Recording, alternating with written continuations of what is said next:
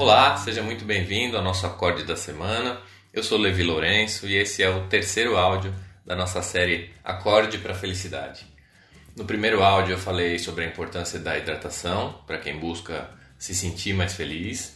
No segundo eu falei da importância da alimentação, dos exercícios e do sono, que são os três pilares da nossa vitalidade. E para ser feliz a gente precisa de vitalidade. Então pode ter certeza que você nunca vai encontrar ninguém caído pelos cantos aí e feliz da vida. Hoje eu vou falar mais uma vez sobre o funcionamento do nosso cérebro, porque é importante a gente estar bem fisiologicamente antes da gente pensar em qualquer mudança de hábito, qualquer reflexão ou mudar qualquer coisa para a gente se sentir mais feliz. Eu só consigo me sentir feliz se eu estiver bem fisicamente, fisiologicamente. Então hoje eu vou falar sobre um pedacinho pequenininho da nossa neuroquímica para a gente entender um pouco como algumas substâncias afetam o funcionamento do nosso cérebro. E por que, que a gente precisa saber disso? Porque quando algumas dessas substâncias entram em desequilíbrio, seja pela falta ou pelo excesso, a gente sente os reflexos desse desequilíbrio. E a ideia é a gente entender que tipos de coisas a gente pode fazer para ajudar o nosso organismo a manter esse equilíbrio. Uma das substâncias que a gente precisa conhecer é o cortisol. O cortisol é um hormônio que tem funções muito importantes no nosso organismo, mas ele é mais conhecido como hormônio do estresse. Ele tem funções importantes, ele é liberado em situações de medo, de desafio, de estresse físico ou psicológico, e apesar dele ter muitas funções importantes, quando ele falta ou quando ele sobra no nosso organismo, principalmente quando ele sobra, aí os problemas começam a aparecer. Para o nosso corpo, o exercício físico, por exemplo, é um tipo de estresse físico. Então, quando a gente começa a praticar o exercício, o nosso cérebro libera cortisol para adaptar e regular um monte de sistemas e principalmente para deixar a gente preparado para encarar o exercício. Quando a gente transforma o exercício físico num hábito, nosso organismo se acostuma com isso e o que, que isso significa? Que o nosso cérebro vai liberar menos cortisol toda vez que a gente fizer exercício. E isso é bom, porque vai diminuir o nível de cortisol circulando no nosso organismo. Isso é ótimo. O bônus que a gente ganha com isso é que o nosso organismo vai se adaptar para reagir melhor ao estresse físico. E aí o brinde que a gente ganha é que o nosso organismo vai acabar reagindo melhor ao estresse psicológico ou a qualquer outro tipo de estresse. Ou seja, literalmente eu passo a me estressar menos. Então, se você queria mais um motivo para praticar exercício físico, tá aí. Quem pratica exercício físico se estressa menos, portanto, vive mais feliz. Então, apesar do cortisol ser muito bom e necessário para o exercício físico, ele não é bom para quando a gente está em repouso. Cortisol em excesso no organismo envelhece, deixa o nosso sistema propenso a doenças, provoca perda de massa muscular então, o que, que a gente precisa fazer, além de exercício físico, para minimizar a ação do cortisol no nosso organismo?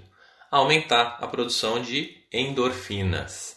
Endorfina é o nosso analgésico interno, é o hormônio do prazer, do bem-estar, do humor, da felicidade.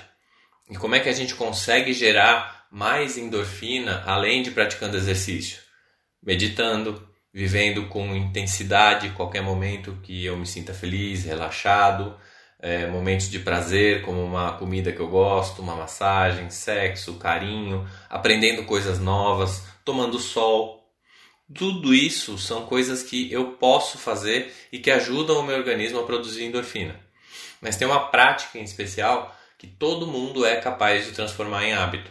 É uma prática que eu recomendo para todos os meus clientes e que ajuda a gente a produzir endorfina, e essa prática é a gratidão. E por que, que eu falo sempre de praticar a gratidão? Porque a gratidão ativa o nosso sistema de recompensa. E o nosso sistema de recompensa é a base da nossa satisfação. Quando o nosso cérebro entende que alguma coisa boa aconteceu, ele libera uma substância chamada dopamina. Dopamina é a substância que aparece com aquela sensação de recompensa. E isso é o que motiva a gente a agir de novo, de novo, de novo, porque dopamina vicia. E olha que bom ficar viciado em coisa boa. E a gratidão faz exatamente isso, faz a gente se viciar nessa sensação de bem-estar e de felicidade. Sabe quem faz exatamente isso sem você perceber? Facebook, Instagram. Aquela notificaçãozinha vermelha é o seu prêmio. O seu cérebro adora aquilo. Olha, ganhei um like, alguém curtiu, alguém respondeu. Todas as redes sociais sabem disso e é por isso que hoje em dia todas elas funcionam mais ou menos da mesma maneira. O nosso cérebro adora é, recompensa e ele busca por isso. As redes sociais elas só fazem utilizar esse mecanismo de recompensa para que você queira cada vez mais receber uma. Quando eu pratico a gratidão diariamente, ou seja, quando eu agradeço pelas coisas que eu já tenho ou pelas coisas que aconteceram comigo, eu reforço esse meu sistema de recompensa e isso vai aumentando o meu bem-estar e a minha sensação de felicidade. A gratidão ela modifica fisicamente o nosso cérebro. Ela aumenta a nossa capacidade de agradecer por mais coisas, por menores que sejam, né? E ela expande o nosso olhar e isso que torna a gente pessoas mais felizes eu passo a enxergar mais motivos para agradecer e é isso que me torna feliz. Então é a gratidão que me torna feliz e não o contrário. Então essa é a minha dica de hoje. Além dos exercícios físicos, eu posso usar a gratidão para turbinar essa neuroquímica do meu cérebro e me tornar uma pessoa mais feliz. Eu consigo criar ainda mais condições para eu ser feliz com um hábito simples que não exige nada de mim além de papel e caneta. Se você nunca fez ou se você não tem o hábito de fazer essa gratidão diária, é muito simples. Todos os dias, no fim do dia, antes de dormir, pega um papel e uma caneta e se pergunta: quais foram os acontecimentos hoje que me fizeram sorrir, que me deram prazer, que me fizeram me sentir bem, que me deram bem-estar? Pode ser uma comida que eu gosto e que eu pude comer, um lugar que eu fui, uma pessoa que eu encontrei. O que, que eu realizei de positivo hoje? O que, que eu aprendi de novo? e vai criando um diário seu. Todos os dias anota ali uma, duas, quantas gratidões você quiser. Todos os dias, durante o ano inteiro. E aí quando chegar lá no fim do ano, no penúltimo, no último dia do ano, faz um exercício. Pega esse seu diário e lê. Outra versão desse diário é você escreve as gratidões num papelzinho, dobra e coloca num pote. E aí durante o ano você vai juntando as gratidões dentro daquele pote e lá no último dia do ano você reserva uma horazinha só para você para você abrir aquele pote e ler tudo de bom que aconteceu com você durante o ano. É impressionante como a gente se surpreende e o tanto de coisa que a gente esquece que aconteceu. É uma injeção de ânimo, de bem-estar, de felicidade, é um hábito muito saudável. Experimenta que você não vai se arrepender.